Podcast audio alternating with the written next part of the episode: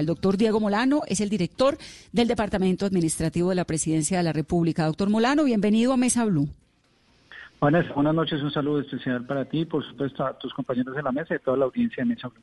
¿A usted cómo le ha ido con el colegio virtual? ¿O usted no tiene Pues colegio verdad, virtual? Yo no tengo colegio, pero mis hijos, mi hijo sí, mi hijo está en 11 grado y va a ser el de la generación que termina virtualmente e inicia virtualmente la universidad. Espero yo, eso le cambió la vida. Sí, claro que es que en 11 ya está más grande, ya le queda más fácil, ¿no? Que con chiquitos eso no hay encima. Sí, no, de acuerdo, de acuerdo. Pero, pero ha sido un proceso, un reto grande para él porque, por supuesto, se gradúan este año, tiene que hacer la preparación de los exámenes, no pudo presentar el examen del ICFES, está ahora preparándole las universidades, van a iniciar clases, lo probable que sean clases virtuales. Es toda una nueva generación, pues esto, lo positivo es que la educación virtual está demostrando que iba a ser el futuro y ahora ya es el presente. Sí, se nos adelantó. Eh, antes de que entremos en el tema del 11 de mayo y del 27 de abril, doctor Molano, porque usted toca el ICFES, no sé, esa pregunta sería para la ministra de Educación, pero de golpe usted lo sabe. ¿El ICFES se cancela, se aplaza o qué pasa con el ICFES? Hasta el momento está el, el, el que se iba a aplicar este semestre está aplazado. Después del 30 de mayo se hará la evaluación, la evaluación de que se aplica en términos de pruebas saber para el segundo semestre. Entendido. Doctor Molano, entonces, arrancamos hasta el 11 de mayo la cuarentena, pero hay unas excepciones que están vinculados al sector de la construcción y a las manufacturas. ¿Cuánta gente estaría entonces, eh, podrá volverse como a vincular a la economía? ¿Qué es lo que ustedes piensan en el gobierno? Vanessa, el presidente Duque lo que ha planteado es que va tomando decisiones de acuerdo con la evolución de la pandemia y con las recomendaciones científicas, académicas y el lineamiento pues que da el Ministerio de Salud. Lo que se ha determinado en este momento es que hay tres factores que son fundamentales que permiten tomar decisiones para continuar con el aislamiento, eh, porque básicamente está disminuyendo la velocidad de la pandemia, segundo porque hay mayor capacidad de control en las UCIs, en la atención, y segundo porque ha mejorado la capacidad de medición eh, de las pruebas en Colombia. Con base en eso, sigue el aislamiento hasta el 11, pero se exceptúan dos sectores que no venían operando y podrían entrar a operar, el sector de las construcciones y el sector de la manufactura. ¿Por qué estos sectores? Porque en la valoración que hizo el Ministerio de Hacienda son sectores económicos en donde por su propia actividad hay distanciamiento físico en una construcción la gente no está una encima de otra eh, y por eso pues se, se pueden aplicar medidas de distanciamiento. Lo mismo de hacer ajustes especiales en las fábricas y las industrias, pequeñas y medianas empresas de manufactura, donde se pueden hacer aplicaciones de distanciamiento físico que permitan disminuir el contagio y men menores riesgos de contagio. Para cada uno de esos sectores se han preparado unos protocolos muy estrictos de bioseguridad que deben preparar las empresas, las fábricas, las pymes que trabajan alrededor de eso, que comiencen a aplicar la próxima semana. Factor crítico de ese proceso es cómo llega la gente al trabajo para disminuir el nivel de contagio. Por eso, la tercera decisión que tiene que ver con transporte es que los sistemas de transporte solo pueden estar llenos los buses hasta un 35%, de manera que se tenga el distanciamiento físico. ¿Qué implica eso? Que el trabajador y el empleador de esos dos sectores nuevos tendrán que acordar mecanismos novedosos para poder llegar a trabajar, que puede ser en el uso de la bicicleta o con horarios especiales para que no tengan que montar todos a la misma hora en el bus, el Transmilenio o caminando. Esos son los temas que toca ajustarnos de modo que pueda pues, seguirse privilegiando la protección a la salud, pero al mismo tiempo protegiendo el empleo. Lograr ese sano equilibrio es el reto que tenemos en esta fase que inicia el 27 de abril hasta el 11 de mayo, donde sigue el aislamiento obligatorio, pero se suman estos dos sectores que pueden entrar a operar. Más o menos tienen ustedes estimulado cuántas personas son, cuántos miles de colombianos en esos sectores. Pues hay, el, hay unas estimaciones que se ha hecho que suman arriba de 1.8 millones de personas que podrían estar en esos sectores en las diferentes ciudades del país. Ahora, 1.8 millones de personas. El sector de la construcción lo, nos queda un poco claro por lo que usted dice, ¿no? Son espacios generalmente abiertos, no necesariamente coinciden. Pero manufacturas no son fábricas, espacios cerrados. Sí, pero precisamente lo que ha señalado es la aplicación de estos protocolos y por eso hizo el anuncio el presidente hoy es que estos protocolos de bioseguridad que fueron acordados y desarrollados por la vicepresidencia, el Ministerio de Comercio eh, e industria y los sectores respectivos lo que buscan es que precisamente se apliquen protocolos donde se garantice el distanciamiento, distanciamiento social y se den esos ajustes. Eso significa no puede estar cerca un trabajador de otro, tiene que hacer revisión y medición de temperatura en la entrada, tiene que hacer em, mecanismos para garantizar la dotación de las máscaras, los tapabocas necesarios, tiene que reportar eh, cualquier caso que pueda presentar síntomas eh, a las EPS. Además, se hacen con protocolos que permitan precisamente número de personas que pueden estar en un espacio determinado eh, para garantizar esa distancia y, por supuesto, se, no, no puede haber reuniones de, de, más de 10 personas en, un, en una fábrica. Pero 10 personas, estoy pensando en un lugar de mujeres cosiendo, por ejemplo una fábrica manufacturera que es lo más elemental, son 10 señoras con 10 máquinas de coser al lado la una de la otra. ¿Quién garantiza que esas señoras tengan los elementos de bioseguridad que tienen que tener y que la distancia entre la una y la otra y el espacio en el que estén, digamos, esa responsabilidad la asume quién, el empresario? Esa responsabilidad la tiene que asumir el empleador, por supuesto, el empresario, la, pequeña y mediana empresa. Aquí es una cuestión, por supuesto, de disciplina social también. Y, pero además eh, son las secretarías de salud y las superintendencias del ramo respectivo las que deben vigilar que se apliquen esos protocolos de bioseguridad que son eh, que van a ser eh, regulados por el Ministerio de Salud y que deben aplicar las secretarías de salud. Aquí hay que hacer un ejercicio primero de autocontrol para garantizar que eh, pues se pueda cumplir los propósitos de mantener distancia social, pero al mismo tiempo abrir progresivamente el sector productivo para proteger el empleo. Doctor Molano, entonces 1.8 millones de colombianos a partir del 27 de abril arrancan a trabajar. Eso le da uno un poquito como de angustia, ¿no? De pensar por las medidas que se están tomando, porque mal que bien, pues llevamos un mes en cuarentena y el país pareciera que, que no tenemos esas cifras dramáticas de España, ni de Italia, ni de Nueva York. Entonces uno le da como, como esa tranquilidad. Eh, supongo que como esto es prueba y error, en la mesa ponen ustedes unas posibilidades y la fecha siguiente es cuál, el 11 de mayo o cuál? Como... El 11 de mayo, precisamente por eso señala el presidente que eh, la revisión se hace el 11 de mayo. Hay unos indicadores que a diario hace seguimiento el presidente con el ministro de Salud de cómo va el RO, que es como el nivel de contagio, que ha venido controlándose y manejándose a partir de las medidas de aislamiento que se tienen, cómo va las capacidades de medición eh, y a, partir de las pruebas y cómo va las capacidades de, unidades de cuidados intensivos de emergencia.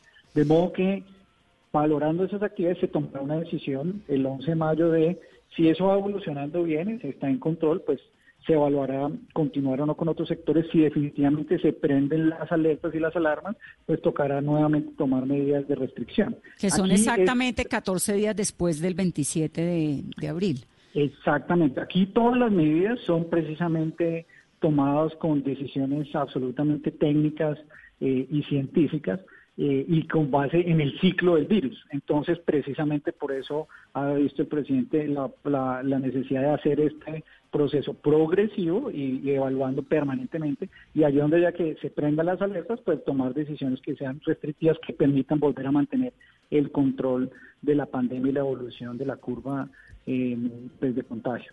Bueno, la otra mega noticia que me parece importantísima es la de el deporte. Puede salir, ¿cómo queda la restricción o el permiso para los deportistas?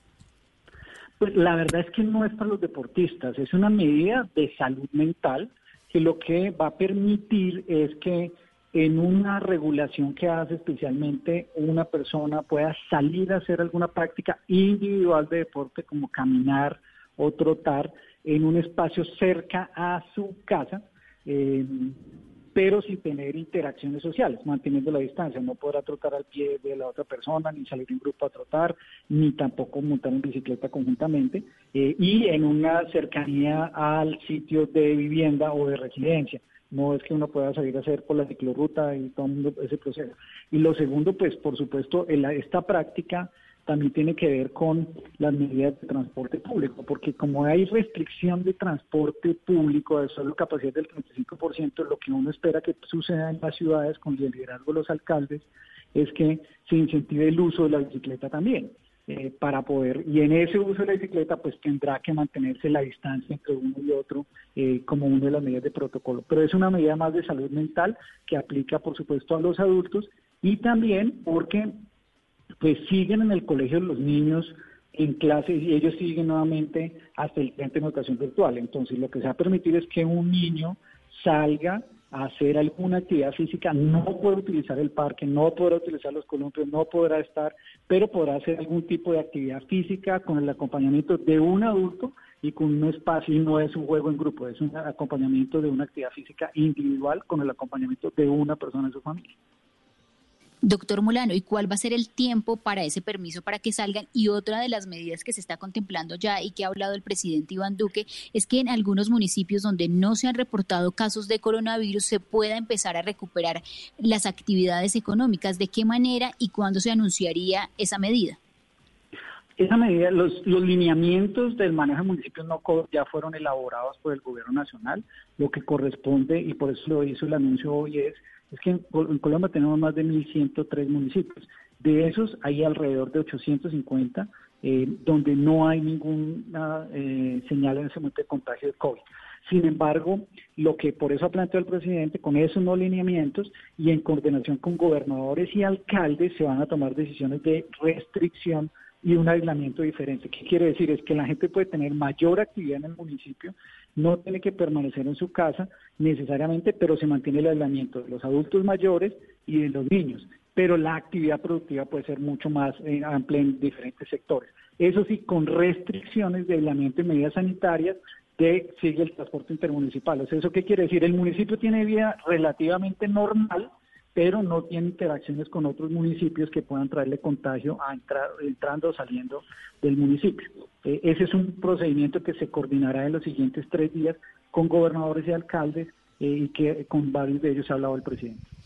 Entonces, en tres días volvemos a ahondar en el tema de los municipios, porque imagínense, si está en el Amazonas, le preocupa a uno que llegue a todo lado. Pero volviendo a lo del deporte, entonces, es un asunto de salud mental, pero yo como pruebo que es que yo tengo un tema de estabilidad emocional y que realmente necesito salir a caminar.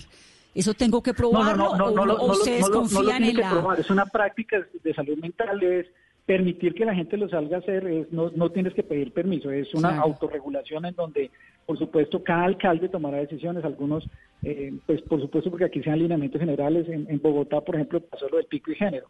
En términos de salud mental y de definir la práctica deportiva, de pronto un alcalde podría decir, bueno, unos días salen los de una eh, número o lo, tomas decisión de pico y género, tomas decisión de padre e hijo. Eso será una decisión del alcalde, la, aquí se dan unos lineamientos generales de que en un espacio, en un determinado horario al día, puedan salir una persona a hacer una práctica individual de caminar, de trotar, eh, particularmente es pues, para los jóvenes y los adultos que han estado en cuarentena y que seguirán en cuarentena. Las mascotas pueden salir 20 minutos al día. Uno puede salir cuánto tiempo, cuando el alcalde lo permita. Eh, eh, ¿Es una medida regional, digamos, una medida local, o ustedes tienen alguna directriz? No, va a haber una hora a la semana. El, lineamiento general va a determinar el tiempo. Está, está por hay alguna una discusión de final que tenía el ministro de Salud respecto al tiempo que se determina por edad. Eh, y eso es lo último que están definiendo con el ministro de Deporte para poderlo determinar. ¿Y están entre qué y qué? No, puede ser hasta una hora.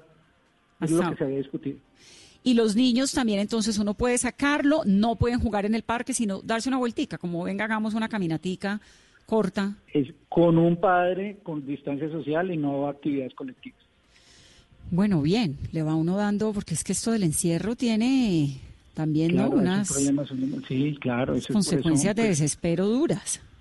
Exactamente, por eso pues es una medida más de salud mental, no tanto de deporte o para los deportistas, sino de salud mental, porque esto también sirve pues para para una relajación física y, pues permitir lo que tú hablabas también, todo este encierro genera tipos de violencias intrafamiliares eh, que muchas veces pues una caminadita le baja a uno el temperamento y le permite respirar y dar más tranquilidad.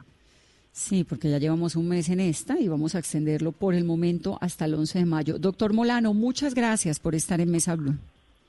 Vanessa, muchas gracias. Una, una invitación, si tú me lo permites. Por supuesto, estas medidas de aislamiento eh, que está obligatorio nos tienen que llevar a todos a saber que esto funciona y se permite este aislamiento eh, hoy obligatorio y algún nivel de flexibilidad, pero el éxito depende de la disciplina de cada uno de nosotros. Si cada uno es consciente de que hoy la distancia social, hoy cambiar las costumbres de lavado de manos, de interacción social, de estar en la casa y de cuidar a los adultos mayores, es fundamental. El éxito de que esto pueda seguir avanzando progresivamente depende de cada uno de nosotros. Por eso es un llamado a la conciencia ciudadana, a la responsabilidad y a la disciplina.